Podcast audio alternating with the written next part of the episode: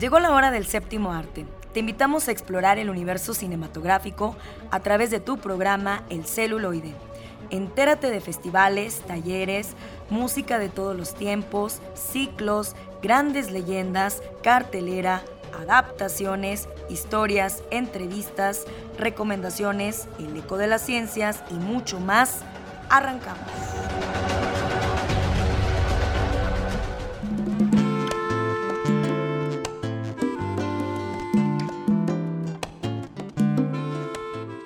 Bienvenidos como siempre cada sábado a su programa El celuloide. Abrimos el mes de julio muy contentos con este tema musical porque recordemos que el mes de julio pues se conmemora un año más de la fundación de nuestro municipio, Ciudad del Maíz.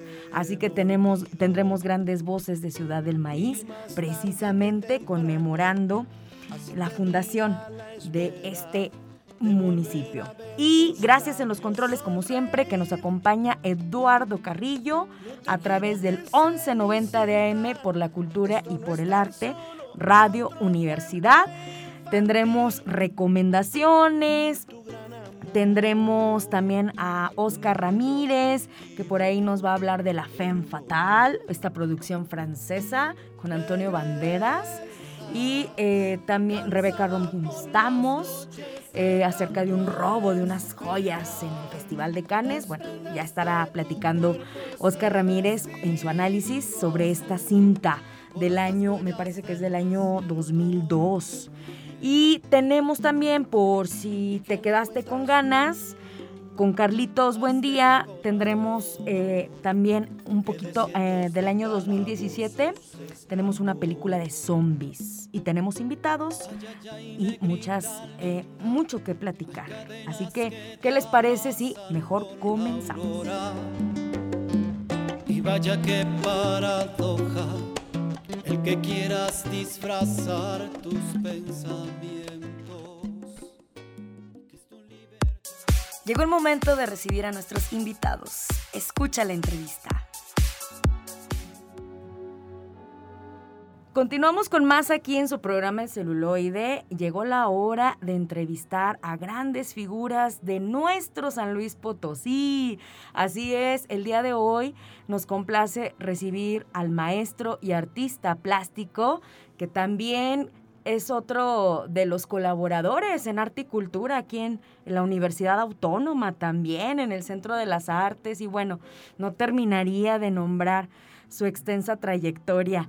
Nos visita Diego Rafael López. Bienvenido, Diego. Nos viene a hacer una invitación, pero bueno, yo, yo creo que les va a apasionar mucho si a algunos de ustedes se han acercado a las artes plásticas o han tenido la oportunidad a través del cine de hacerlo, se los recomiendo mucho.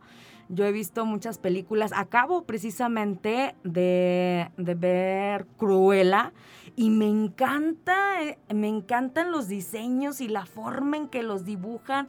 O sea, cómo los procesos creativos siempre parten del papel, del lápiz, eh, del dibujo, de los bocetos, este, los storyboards. Fui a una convención también de cómics, los storyboards, los portafolios y bueno, creo que para tener esas escenas o para deleitarnos, siempre tenemos, es importante plasmar y, y dibujar lo que, lo que a uno le interesa transmitir.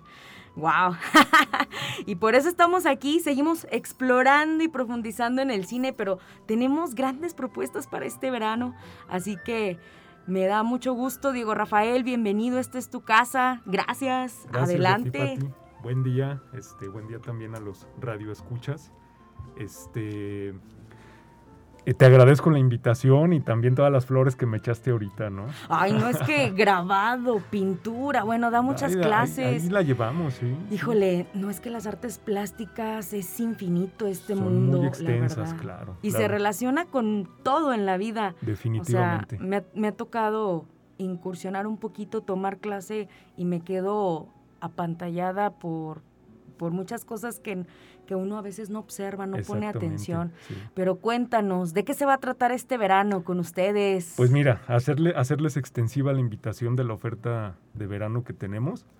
Em, tenemos alrededor de siete talleres que estamos ofertando en este verano. Empezamos el 19 de julio y son cuatro semanas. Cada taller este, se imparte una vez a la semana, entonces son cuatro sesiones. Y este, bueno, no es por nada, pero la, oferta que traemos, este, pues la verdad es que sí es única en el estado.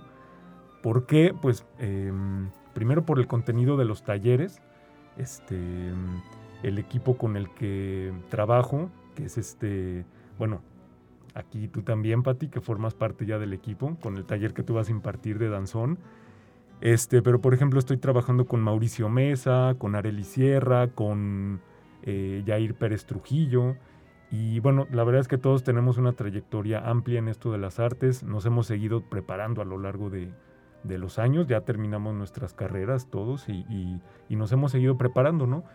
Entonces, este, la verdad es que eh, los talleres eh, son una gran alternativa para acercarse y profundizar más en los procesos eh, creativos y de elabora- elaboración de pintura, por ejemplo, de grandes autores. Por ejemplo, tenemos, yo voy a impartir el taller de Rembrandt, ¿no? de la técnica de Rembrandt. Y mm, lo interesante de estos talleres, porque también tenemos la técnica de Velázquez, que la imparte este, mi colega y gran amigo Mauricio Mesa, son talleres muy completos. eh, ellos han sido eh, los grandes pintores de todos los tiempos, ¿no? Y por ejemplo, la técnica de Rembrandt es de las más complejas y de las más complejas, ¿no? Eh, completas y complejas. Em, la cantidad de materiales que utilizaba para elaborar sus obras son muchas, todos son materiales orgánicos. Pues te estoy hablando de pinturas que, tienen este, 400, 300 años de vida, ¿no?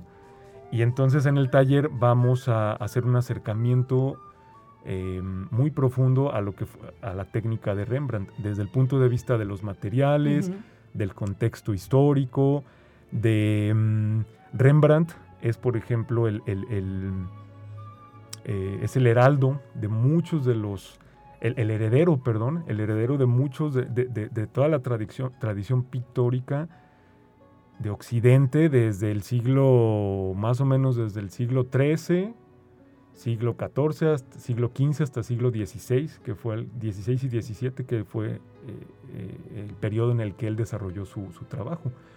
Entonces, este, Perdón, ¿él es europeo? él es de Holanda, sí, de los Países Bajos. Ajá. Él desarrolló toda su obra en Holanda, en- en Ámsterdam. Bueno, viajó a Ámsterdam y ahí desarrolló fuertemente su, su cuerpo de obra. Entonces él reúne muchísimo conocimiento de, de- muchos siglos, de muchos pintores, pasando por Tiziano, Da Vinci, Van Eyck, este, mm, eh, Caravaggio, no se diga. Y, todo, y todo este conocimiento lo reúne él, lo aprende, lo hace suyo y lo lleva a su pintura, ¿no? Entonces, este, pues imagínate la cantidad de materiales que empleaba, ¿no? Ceras, aceites, em, diversos pigmentos, que luego es algo ahí que las personas, este, eh, que no tienen conocimiento, pero no era, o sea, e- él utilizaba varios tipos de colores negros, varios, este, varias, eh, bueno, ya ahorita ya tenemos más conocimiento a nivel científico de estos pigmentos, Sí. pero por ejemplo las tierras, los óxidos y, y en sí el procedimiento que él llevaba para elaborar este, su- su- su- sus, pinturas, ¿no? Que. Que mucho tenía que ver con la, vamos a decirlo así, la cosmovisión que tenían en aquel entonces sobre la pintura. Y, y muy diferente a la que a veces se tiene actualmente, que, que se cree que pintura nada más es el embarradero Ajá. de pintura. Ay, gracias por especificarlo. No, de veras. Hay que aclararlo. Es que ¿eh? desconocemos. Sí, Ajá. sí, sí. Anteriormente eh, se desarrolló algo que se llamó la pintura naturalista Ajá. y que tiene una concepción bien interesante y una postura filosófica frente a la con la pintura frente a la vida, ¿no? O sea, cómo, cómo elaboraban estas piezas tratando de alcanzar ese, ese realismo, ¿no? Así es. Que no era nada más este píntale ya, ¿no? Eh, Sino qué pigmentos vas a utilizar y por qué los vas a utilizar. ¿Por qué este pigmento va en esta parte y por qué no lo lleva acá adelante, ¿no? Entonces, ellos tenían esa, esa percepción del, del, eh, pues, eh, de la pintura, ¿verdad? Sí. Estudiando más el fenómeno físico Ajá. y como resultado era una pintura. Pero lo que estudiaban era el fenómeno físico y así lo fue también, o, o lo mismo ocurrió con Sorolla, lo, muy- lo mismo ocurrió con Velázquez, lo mismo ocurrió con los impresionistas y en general en toda la historia del arte ha pasado esto, ¿no? Nada más que llega, las, llega, llega por ejemplo, ahí el siglo XX y por ahí todo se desestabiliza. ¿Por Hasta- qué? Pues mira, lo que pasa es que se le dio, llega la modernidad y con la Ah. modernidad llega la inmediatez. Que no es malo, ¿eh? O sea, porque yo soy, yo soy de estos, este, como defensores de los, no defensor, pero, pero por ejemplo trato de que mi trabajo permanezca en el tiempo. Entonces, para que permanezca en el tiempo, utilizo materiales que ya están garantizados que van a permanecer en el tiempo, ¿no? Wow, eso me recuerda también mucho a la química. Luego te veo preparando mucho- tus mezclas sí, y digo, sí, sí, sí. wow. Es química También, 100%. también ¿eh? se convierten en unos alquimistas, ¿no? Definitivamente. Lograr esos colores, lograr esos realismos en esas pinturas. Wow. ¿Cuál es tu pintor favorito? Mi pintor ¿Quién es favorito el que te mueve más el tapete? es que ah, es Rembrandt, definitivamente. Sí, Por eso seleccionas la técnica y das este taller. Que por cierto son talleres intensivos, ¿no? Son Hay que decirles la jornada, sí. ¿cuánto dura de cada sesión? Son, son tres horas, pero digo tres horas entre comillas. Siempre nos quedamos ahí más. O sea, está planeado para que sean tres horas durante un mes, una vez a la semana, o sea, serían 12 horas a lo largo de todo el, el mes. Pero siempre te digo, no falta que por ahí nos Ajá. quedemos trabajando un ratito más. Entonces, échale que sean cuatro, ¿verdad? Oye, por cierto, eh, de este pintor eh, que es el que tú, en el que tú has, eh, te- es tu referente y llevas este taller, ¿hay algún documental, hay, al- hay reportajes, hay algo que nos recomiendes para conocer más a fondo y, a- y a- Claro. y adentrarnos en este mundo y comprender el por qué estos talleres, el que no nada más es estar embarrando la pintura o haciendo las combinaciones a sin ton y son? Eh, ¿Alguno que nos sugieras para Mira. conocer más? Bueno, hay que decir algo. Por ejemplo, de bibliografía es muy extensa. Ajá, Entonces, me, me podría pasar todo el programa recomendándoles bibliografía. ajá. Pero, eh, y también quiero hacer una aclaración que tiene que ver con todos nuestros talleres. Este, que te los menciono rápidamente. ¿Cuáles son? Es el de Danzón, que tú vas a, impartir, introducción Claro al que Danzón. sí. eh, ah, empezamos el 21 de julio. Exactamente, Sí. el 21 Ajá. de julio. Luego tenemos el de... em, está el de la técnica de Rembrandt, que se lo imparto yo. La técnica de Velázquez, que le imparte mi colega Mauricio Mesa. Ya la próxima semana vendrá Mao a platicar. Ya nos va a platicar de qué va su taller y este también que nos platique un poco de su experiencia, ¿no? Como artista plástico. Ujú. Luego tenemos otro que es el de pintura a la prima. Ese lo imparte mi compañera y colega Areli Sierra. Que también fue mención honorífica en el pasado premio 20, 20 de noviembre. Ella, Ujú. ella tiene ya también una trayectoria extensa y ha trabajado mucho. Claro. Y es una gran, gran colega y, y tiene un conocimiento amplio también sobre esto de la pintura. ¿no? Claro, una gran maestra. Es gran Soy maestra. afortunada, soy su alumna. Sí, Estoy porque- aprendiendo ajá. mucho, se los recomiendo, ¿eh? Gracias, Pati. Y está ella y luego tenemos al gran maestro Jair Pérez Trujillo. Yair PT, el, el creador de El Coat. máster, ajá, Él, creador de Coat. ¿Algo de animación va a manejar? No va a manejar animación. él, él está dando dos talleres, que es el de eh, modelado con plastilina epóxica. Ay, hacer nuestros juguetitos, ¿verdad? Sí, Nues- sí, sí, Nuestras como los- figuras. estos muñequitos pop. Sí. Va a haber desde la conceptualización hasta llevar a la, a la realidad esa, esa idea de ese monito, ¿no? Lo va a hacer con plastilina epóxica, entonces va a haber los recubrimientos, las pinturas, la Ah. estructura, el diseño. Están muy completos los talleres. Y este también está dando el de ilustración, introducción a la ilustración digital. Ujú. Y finalmente tenemos otro que es este uno de que yo voy a impartir, que es de dibujo académico Ujú. del siglo XIX. Es un método este, muy sencillo que yo también lo recomiendo ampliamente para iniciarse en el camino del dibujo con el pie derecho. ¿verdad? ¿Nos puedes dar el domicilio y eh, las redes, eh, algún número a donde se pueda solicitar información de estos cursos intensivos, por Ajá. Sí, mira, o sea, en redes me pueden buscar a mí como eh, Diego Rafael en Facebook. Este, tanto mi perfil personal como mi, mi perfil este, pues, profesional. En Facebook así me pueden encontrar como Diego Rafael. En Instagram estoy como eh, Diego Rafael López. También ahí me pueden mandar un, un mensaje y yo les paso informes. Eh, al WhatsApp también me pueden enviar un mensaje que es, eh, mi número es 4445 1142 74.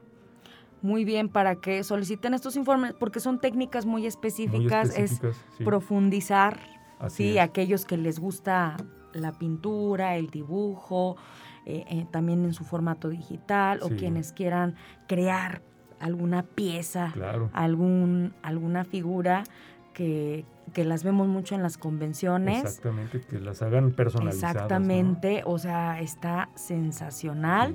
Sí. Y la verdad, este, no, no, no. Les recomendamos que conozcan mucho, eh, pues, todo este mundo de las artes plásticas y también, eh, bueno, a mí me encantó. Eh, de las películas ahorita que me han encantado, que tienen que ver también con las artes plásticas, eh, me, me gustó la de Pollock, Jackson Pollock. claro. exactamente, que no sé cómo consideres tú el trabajo de este señor. Bueno, una, una curiosidad, y ahorita te- también quiero cerrar la otra pregunta que quedó ahí todavía un poquito inconclusa sobre las Ah. referencias para que sepan más de estos Sí. artistas. Este, eh, bueno, curiosamente Pollock fue discípulo de Siqueiros, De Siqueiros. del gran muralista Siqueiros. ¡Wow! Sí. Eh, David Alfaro Siqueiros Ajá. fue uno de los tres grandes junto a Sí. Diego Rivera y Orozco. Ajá. Y la, tradic- la tradición, eh, digamos, de- del dominio de la, de, la, de la técnica, de los materiales en pintura, es muy fuerte en México. O sea, Diego Rivera, Orozco y Siqueiros eran grandes técnicos. O sea, conocían los materiales, conocían cuál era su comportamiento, cómo aplicarlos de manera muy profunda, ¿no? Te digo que con esto de la modernidad se perdió mucho, ¿no? Se perdió y se ganó. Hay que, hay que eh, decirlo también, ¿verdad? Sí. Este, y Jackson Pollock pues aprende mucho de Siqueiros sobre los materiales, sobre, principalmente sobre los materiales, procedimientos y técnicas. Entonces, este, em, por ejemplo, lo del dripping y todo esto, pues sí viene un poco asociado a lo aprendido con, con este mm, Siqueiros por los materiales que empleaban, ¿no? O sea, difícilmente con la pintura al óleo se lograban esos acabados que él consiguió con su- en su pintura, ¿no? Pero los aprende, aprende, aprende cómo manejar estos nuevos materiales, que son los, todas las pinturas a base de, resinas acrílicas, que surgen a mediados de la década de los 50. Y eso lo aprende todo con Siqueiros, ¿no? Wow, pues mucho que aprender. Bastante. Hay mucha información ahí. Nosotros en los talleres les vamos a, a- a compartir una, una parte que es bastante. Sí. Este, y algo, y de lo que me comentabas de, de estas como referencias, en YouTube pueden checar muchos documentales sobre estos artistas. Este, la bibliografía yo se las voy a pasar en los talleres. Buscamos Rembrandt, ¿verdad? Rembrandt. Ah, ajá, Rembrandt. Rembrandt. ajá, Rembrandt. A Ah. Velázquez también. Velázquez. Diego. Velázquez, sí. Ajá. sí, sí, sí. Muy Em, bien. Pues, pues yo, yo te agradezco mucho. Nos quedamos muy picados, así que Sí, ojalá puedas regresar Claro que sí, este. Después para ver cómo quedaron ahora sí, el, cuál es el resultado de los talleres, invitarnos a la exposición. ¿Cómo no? Sí, con todo Es- gusto. Es muy rico platicar contigo y aprendemos mucho. Sí. Pues muchísimas estamos, gra- gracias. gracias, Diego Rafael. Búsquenlo, por favor. Todavía hay lugares para estos talleres. No se queden sin tener la oportunidad de estudiar cualquiera de estas técnicas. Así que continuamos en el celuloide.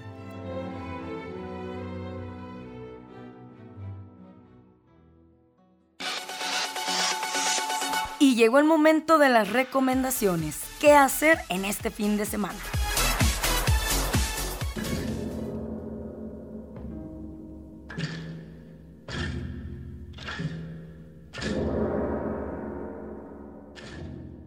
Buenas tardes a todos y todas. Este es Miguel Ángel Eje de Cinema Cuarentena y aquí les traigo la recomendación de la semana.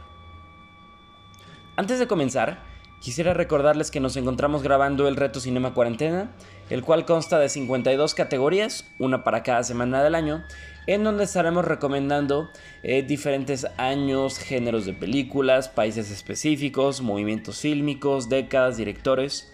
Eh, cada semana uno diferente, para que no se nos acaben las recomendaciones. Dicho esto, nuestra participación en este espacio tendrá como guía la categoría que toque cada semana, así que vamos con ella. El día de hoy seguimos con una de las categorías que más nos gustan, aunque más difíciles de seleccionar, ya que al ser décadas completas hay una variedad enorme de la cual elegir. Esta semana toca hablar de la década de los 50, por lo tanto, la película que vamos a recomendar es Trono de Sangre, la legendaria película de Akira Kurosawa, dirigida en 1957 en Japón, con una duración de 1 hora con 51 minutos. Como estamos acostumbrados a hacerlo en este espacio, primero leeremos brevemente el argumento, tal y como viene en Google, y después platicaremos con nuestras palabras sobre por qué vale la pena verla. Un guerrero samurái tiene un encuentro espiritual y descubre que está destinado a la gloria, pero su manipuladora esposa intenta apurar la profecía y le ordena asesinar a un señor para tomar su lugar. Trono de Sangre se abre con una sucesión de planos envueltos en niebla en los que se muestran las ruinas de lo que fue el castillo de las telarañas. Lo que vemos es un paisaje volcánico, cosilunar, donde solo tienen cabida la ceniza, el viento y la bruma. No queda ni el más mínimo rastro de vida. Todo parece haber desaparecido. El tiempo retrocede y tras la progresiva retirada de la niebla, se advierten, ahora sí, los contornos del imponente y resucitado castillo, que se ubica en la parte alta de la colina. Lord Suzuki, señor del mismo, recibe noticias de una rebelión que pone en peligro su soberanía. La llegada a, caballo de sucesivos mensajeros lo tranquilizan, puesto que el levantamiento está siendo abortado por los fieles capitanes eh, Washizu y Miki. Su valiente acción merece ser recompensada, por lo que ambos son invitados al castillo de su señor. Para llegar hasta ahí, Washizu y Miki deben atravesar el laberíntico bosque de las telarañas, tarea nada fácil, y mucho menos si llueve o hay tormenta. Una risa burlona resuena en el camino en el bosque. Los samuráis se enfrentan con fiereza al hechizo que les impide encontrar la salida. En una zona enmarañada por los árboles, los dos guerreros se topan con un espíritu maligno encarnado en una vieja mujer. La anciana profetiza que Washizu se convertirá primero en señor de la mansión del norte y después del el señor del castillo de las telarañas. Sin embargo, su gloria será efímera, ya que le sucederá el hijo de Miki. Dicho esto, el espíritu desaparece. Los samuráis, contrariados tras lo visto y oído, prosiguen su camino, pero con el paso del tiempo, la profecía va cumpliéndose punto por punto, gracias a la ayuda de la esposa de Washizu, Lady Asahi, la cual manipula a su marido incitándolo a cometer los crímenes necesarios para la consecución y posterior mantenimiento del poder. Trono de Sangre tiene la dicha de ser considerada una de las más grandes obras maestras de Akira Kurosawa, cuando su filmografía es espectacular y muy completa, una de las más grandes obras del cine a nivel mundial. Pues muy bien, esta fue nuestra recomendación para la categoría del reto Cinema Cuarentena, una película de la década de 1950. Algunas otras películas que nos gustaría recomendar son Vértigo, dirigida por Alfred Hitchcock, probablemente la mejor película de esta década, la cual ya hemos recomendado en este espacio y tenemos eh, reseña en la página de Instagram. Tenemos también Cuentos de Tokio, esta espectacular película de Yasuhiro Ozu, la cual es bastante lenta, pero eh, es un, drama familiar bastante lindo. Eh, tenemos también Ordet, una película filosófica de Carl Theodor Dreyer, muy muy interesante. Seguimos con Rififi, una de las mejores películas francesas de la historia, de la cual tampoco se habla tanto acá en México. Rififi es una película de, esta década que trata sobre crímenes, trata sobre cómo un grupo de bandidos entran a robar un banco y es simplemente espectacular. Muy, muy, muy buena y muy entretenida. Una película que puede ver toda la familia. Ahora seguimos con dos películas de, Luis Buñuel. La primera de ellas es Nazarín eh, y la segunda Él.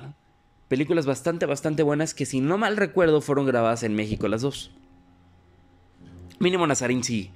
Eh, siguiente, pasaremos a platicar sobre dos películas de Max Hoffuls, este director eh, europeo, la primera es Madame D y la segunda es El placer. Dos películas súper diferentes entre sí. Una es un, drama en donde, eh, en donde pasa de absolutamente todo en las altas esferas de, de París, de la década de los 50. Y en la segunda, El placer, trata sobre tres cuentos o tres pequeñas historias acerca de esta temática. Las dos bastante, bastante buenas y fáciles de encontrar. Y por último, pasaremos a platicar sobre dos películas. La primera es Fresas Salvajes del sueco Ingmar Bergman, el cual es uno de los directores más famosos de la historia, pero también es famoso porque sus películas son complicadísimas de ver. Así que yo en la clase de cine que impartí, siempre les dije que quien quisiera empezar con Ingmar Bergman, empezara con esta película Fresas Salvajes. Y por último vamos a platicar sobre La Noche del Cazador, la primera y me parece que última película de Charles Lawton, una un thriller, una película de suspenso bastante, bastante buena, que no necesita ningún efecto especial para ser terrorífica.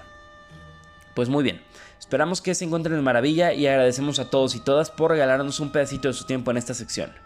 Este fue Miguel Ángel Eje de Cinema Cuarentena. Recuerden seguirnos en redes sociales como Cinema Cuarentena en Instagram y en Facebook y Trazos Urbanos 2.0 en Instagram y en Facebook. Hasta la próxima.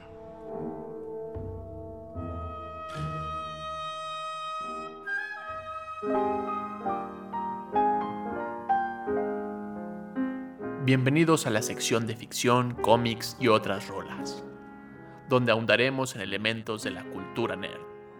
Adelante con esta sección.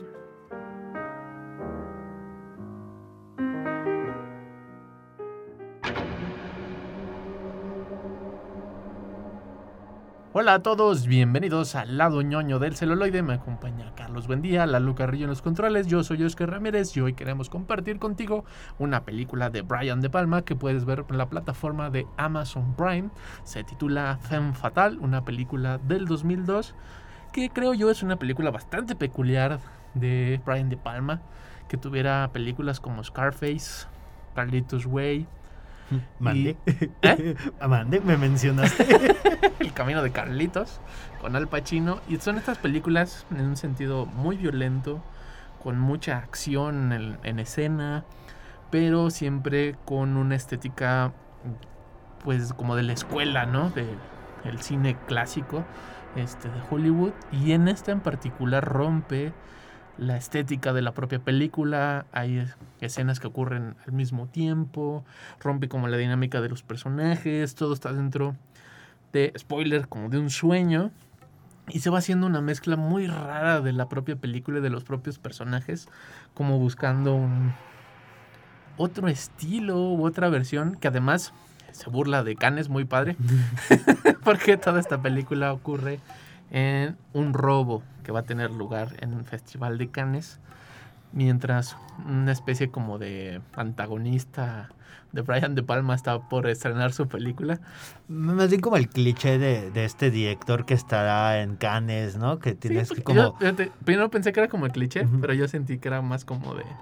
Como burlarse a sí mismo de él, mm, mientras suelta el el trancazo de, los pretenciosos de los demás, porque además la película se llama Este Oeste. que es así como, sí, está saltando ahí como el trancazo, como cuando no lo invitaron a los canes y se ofendió. sí, porque no, no, duda como en, burlar todo este estereotipo. Que está larga esa secuencia. Ajá, sí. La, la película va sobre justamente un equipo de ladrones eh, en mitad de, este festival, de este estreno de una película dentro del Festival de Cannes, aprovecha para robar los 10 millones de dólares en diamantes que trae en el vestido la acompañante de este director, ¿no? Entonces, mientras estos eh, lo que está alrededor, ¿no? Es, es, como hasta bobo, ¿no? De, ay, vamos a ver una película. Toda la película tiene como este sentido de, de ser boba. Ajá. Este, al, al, mismo tiempo tenemos este equipo de ladrones profesionales más a la misión imposible. Entrecomillado. Ajá, moviendo todos los engranes, ¿no? Para que pueda operar. Que se ve como esta contraposición, ¿no? De, de, los, eh, las películas de arte, ¿no? Complejas, que hablan de la condición humana. Y los blockbusters emocionantes, de acción. El erotismo a todo. que habla como también como este juego de de las dos chicas. Sí, porque al principio está la femme fatal, que está interpretado por Rebecca Romijn, este es el principal actor dentro de este robo, ¿no? Es la que va a engañar a esta modelo para poderle quitar las prendas mientras tienen una escena lésbica en el baño y están robando las piezas, intercambiando las piezas, pero a la par se quiere como escapar de su equipo de, de ladrones que no entendemos bien por todo, pero los traiciona.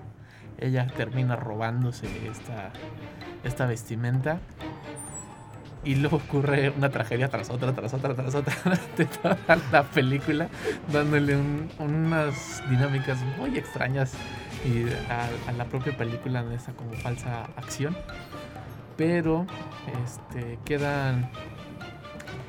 Ella está intentando huir del país, pide a una amiga que le haga unos pasaportes.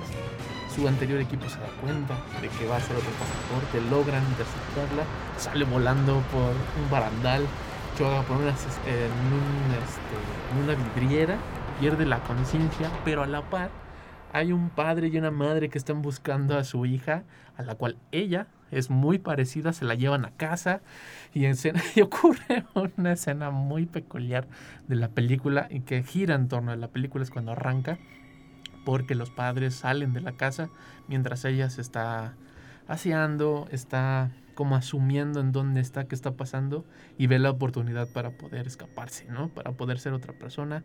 Hay un boleto de avión y en el Inter entra la verdadera hija que se había como medio escapado. Estaba teniendo una crisis por la muerte de su esposo y su hijo.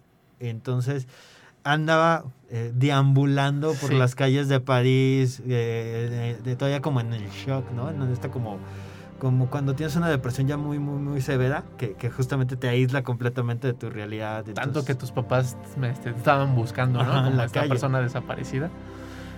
Y llegan al mismo departamento y Romilly es eh, eh, testigo de cómo se suicida esta chica y le roba de cierta forma su identidad.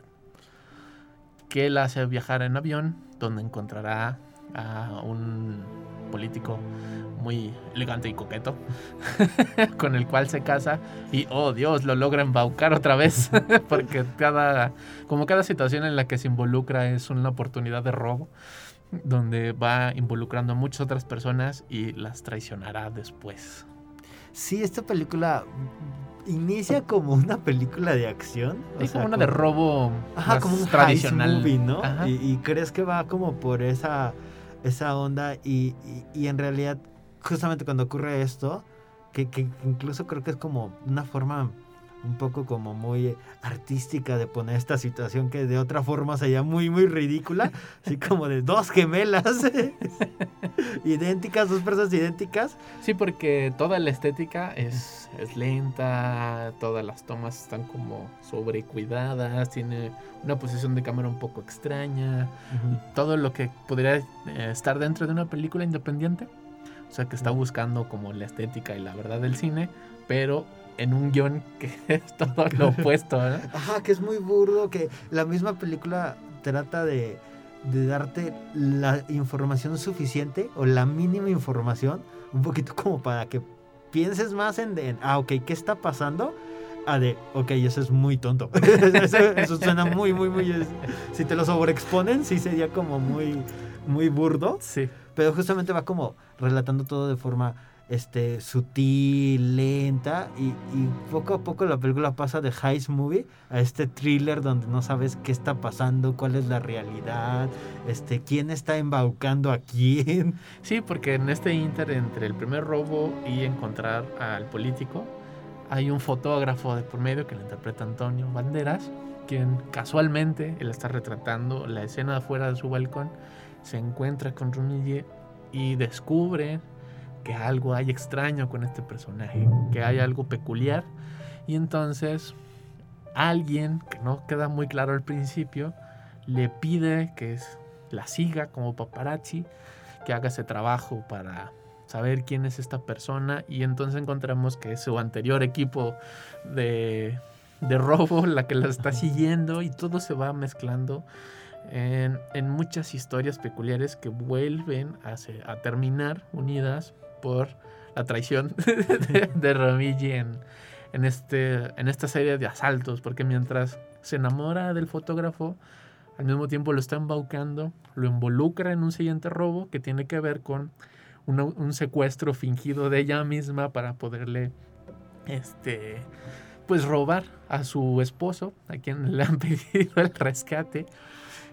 Y todo va yendo y viniendo en situaciones muy extrañas, de pronto con diálogos muy profundos, con unas estéticas muy calmadas, muy introspectivas, y luego en lo importante se vuelve todo lo opuesto, acción, movimiento, unas escenas que son demasiado, eh, demasiado erotismo, es una película que juega mucho como el erotismo y se burla de esa misma, este, pues como pretensión de las películas que para solo atraer público solo es con, con sexo y se burla muy peculiar y es parte de los personajes, pero cuando terminan las escenas este, eróticas, eh, sexuales, terminan como muy abruptas de, ah, bueno, ya, lo que sigue.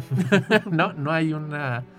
Juega mucho como con la estética que se aprendió en las películas, como de esta serie B, como decías, las películas de acción, en esto burdo, y lo contrasta con estas otras películas que serían como de un festival de Cannes Ajá, y queda algo ahí medio en medio, ¿no? La mezcla entre el- este cine hollywoodense y el cine europeo, ¿no? Sí. Como más introspectivo y cómo toma de los dos para avanzar su película, para darle puntos. Por ejemplo, hay momentos que, que dices, órale, esto está muy padre visualmente, ¿no?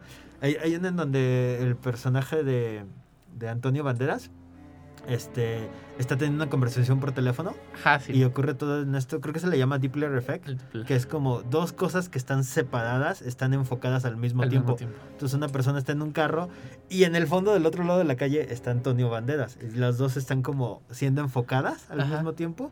Y entonces se ve como muy padre la interacción entre los dos y, y como que te lleva a pensar de mu- mucha gente trabajó para que esto fuera como muy, muy bien realizado.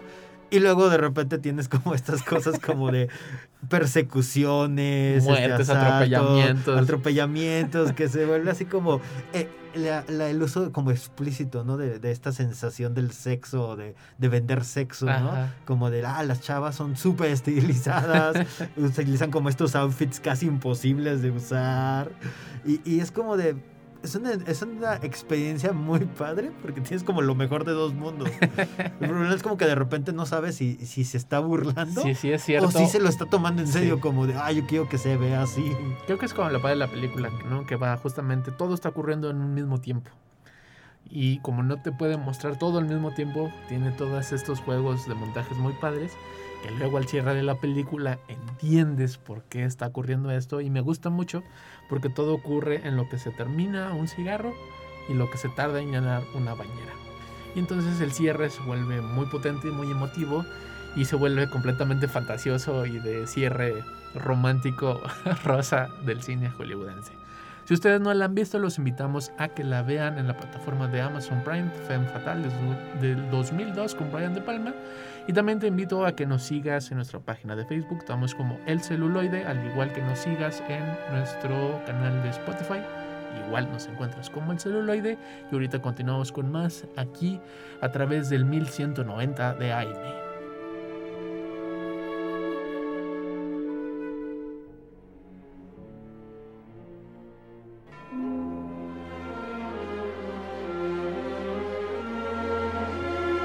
Les voy a hacer una recomendación que no pueden rechazar.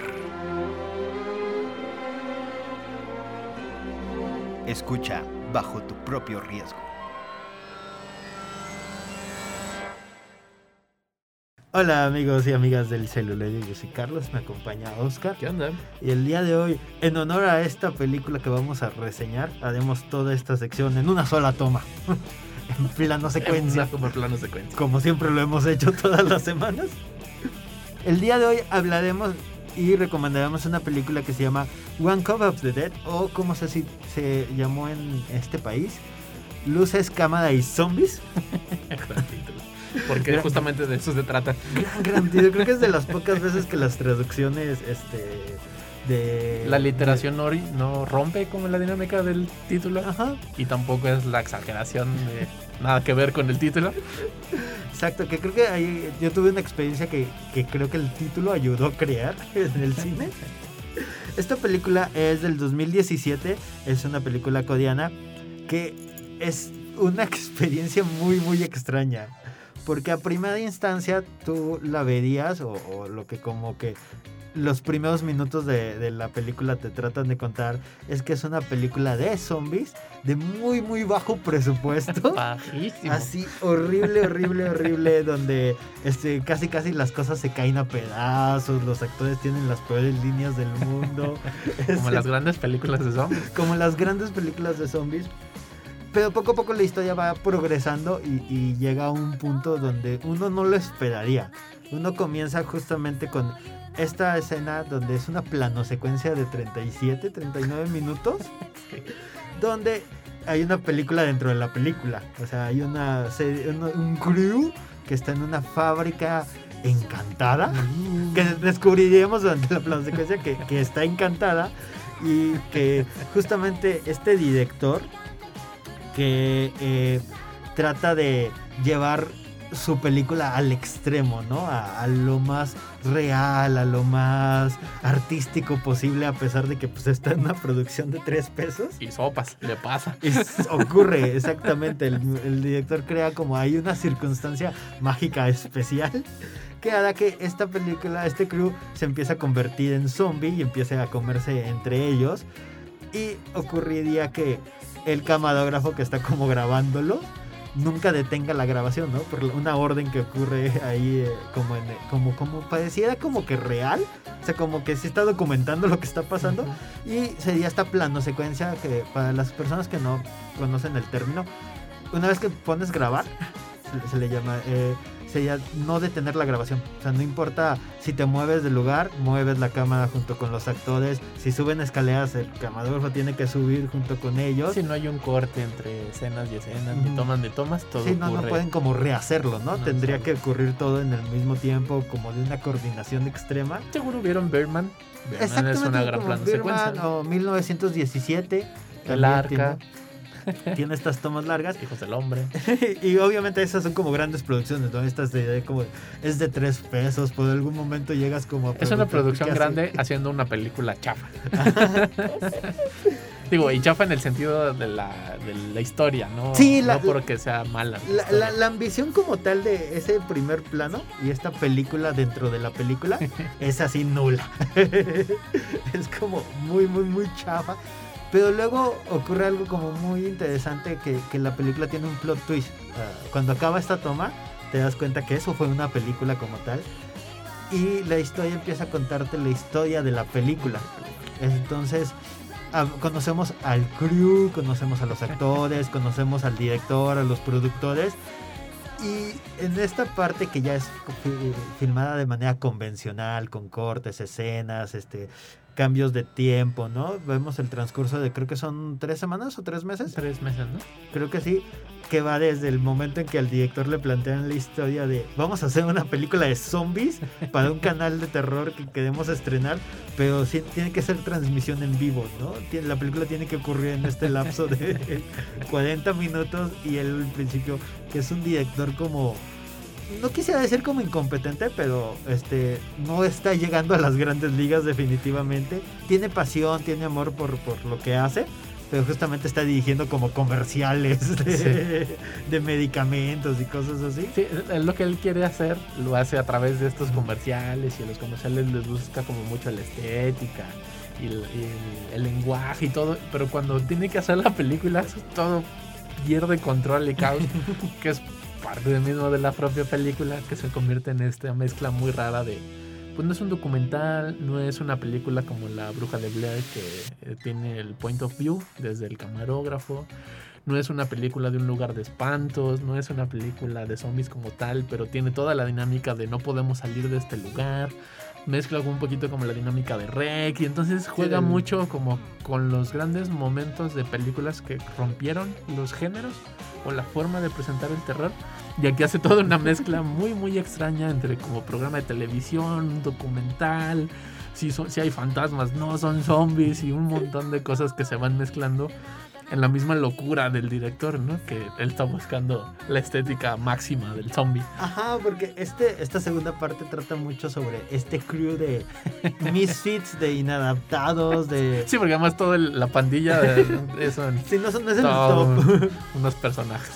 Sí, son, son unos personajes que un poquito como, como que esta yo le llamaría la película de el detrás de cámaras que te justifica un desastre. Sí. Te, te va contando justamente cómo se van conociendo, cómo van interactuando el crew, cómo va creciendo la película de la idea de una productora De una que, produ- ay, tengo tanto dinero, vamos a hacer esto y se, se me ocurrió, los chicos de marketing se les ocurrió esto y el crew que es como de, oye, esto es- no, no, son, no son enchiladas. No sé cómo se haya traducido a coreano. No, no, sé. Sí, pero justamente va jugando todo esto de como el cine verdadero, el espíritu de hacer películas, el terror verdadero, contra todo lo que es administrativo, el marketing, los dineros, este y luego le agregan el como esta idea de lo espectral, lo misterioso, el, el terror, más el drama de todos los personajes que al final nadie quería estar ahí. Eh, eh, es, es un grupo como de. O gente que, que está ahí como de. Pues esto es mi, mi peor es nada. O gente que cree sumamente en el proyecto. Hay, hay esta relación hermosa que tiene este. Las dos chicas, una es la hija del director, que, que entra ahí a la producción como su asistente. Al asistente. Que si el director es, es como muy intenso, ella es el triple. ella es como de, literal, la, la sacan de una escena donde está gritándole a un niño. Al, por- al niño. y hay otra que es la asistente de fotografía, que es como de. Tiene todo un estilo visual y todo muy propositiva. Y entonces estas dos figuras como, digamos, de autoridad, son Sí. como que las van deteniendo. Y cuando la producción llega a un caos enorme, es donde ellas entran y, y está como muy chido, está como pasar la batuta, ¿no? De cómo tú tienes esta idea, pero a veces te sobrepasa el lugar y entonces llegan estas dos personas que parecía que no saben, pero le agregan un nuevo estilo. Eh, visualmente, a mí me, me encantó ese, ese como chiste. La película del inicio tiene un momento en donde dices, ok, no estoy entendiendo qué está pasando. Y visualmente cambia todo. Cambia la forma en que maneja el zoom, la forma en que opera la cámara. Y la, la segunda parte ocurre esta transformación en donde una persona llega con una idea, es rechazada, es rechazada y las circunstancias la ponen ahí que dices, es mi momento de brillar. Y así como que va corriendo todo, va, va, va, va armándose Sí, estos pequeños... ¿Qué es lo padre de la película? ¿No? Estos momentitos que van sumando a cómo se hace una película o cómo debería de hacerse una película. De cómo... ¿Y cómo queda una Y película? cómo queda una película, ¿no? Hasta dónde le toca a alguien, cuándo está bien, si alguien entra, cuándo no. Y que al final la película no era ni del director, ni de la productora, sino de todos ellos, ¿no? Ajá, sí, sí, es, es una película que habla un poquito de la, la pasión de hacer cine, Sí. ¿no? De una forma como divertida. Eh, si te gustan los sustos, no, lo vas a encontrar aquí. sí, no. No, pero es sumamente gráfica. Que esto es donde ocurre como mi anécdota de cuando yo la vi en el cine. eh, muchas personas entraron como... Era una sala de como 10 personas nada más. pero al menos más de la mitad sí entró creyendo que iba a encontrar como algo... Pues más parecido yo creo que a Zombieland o a o Shaun of the Dead. Y la película es, obviamente, es muy burda al inicio. eh, entonces se quedó como de, esto es un chiste y es muy violenta. O sea, hay como sangre y tripas. Y Sí, todo, todo brinca en la pantalla. Ajá, este gore, ¿no? Del, del zombie. Y sí había como niños en la sala. Que, que los papás sí dijeron como de, ok, creo que no es momento de, Voy por palomitas. de meterlo aquí. Y no voy a volver. Entonces creo que mm, la película como tal, creo que sí tienes que tenerla como precaución si la ves con un menor de edad. No es para los pequeños. Sí, es un poquito para pues públicos que están un poquito más eh, como metidos en la dinámica.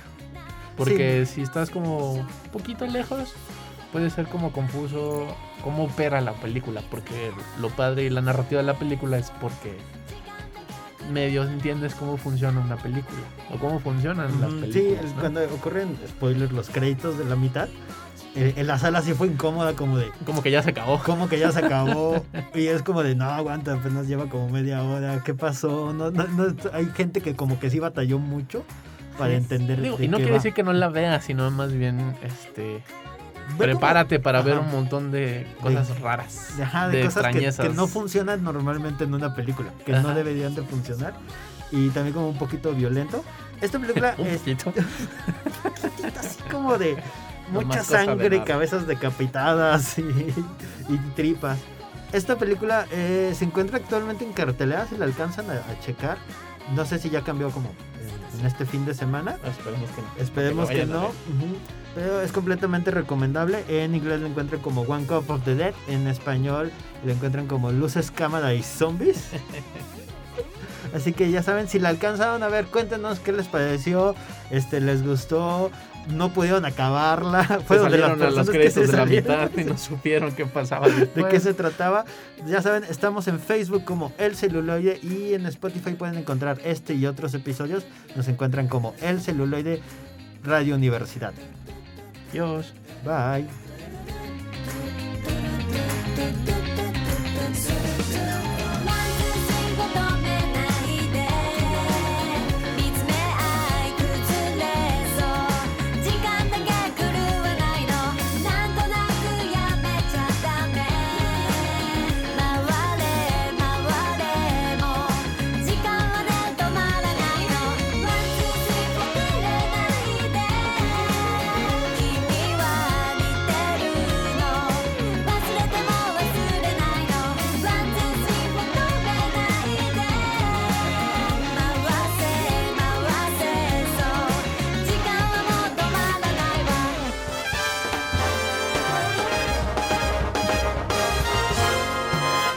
Esto fue El Celuloide.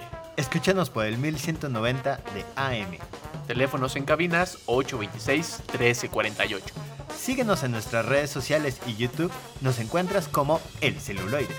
Dirección de Radio y Televisión de la Universidad Autónoma de San Luis Potosí.「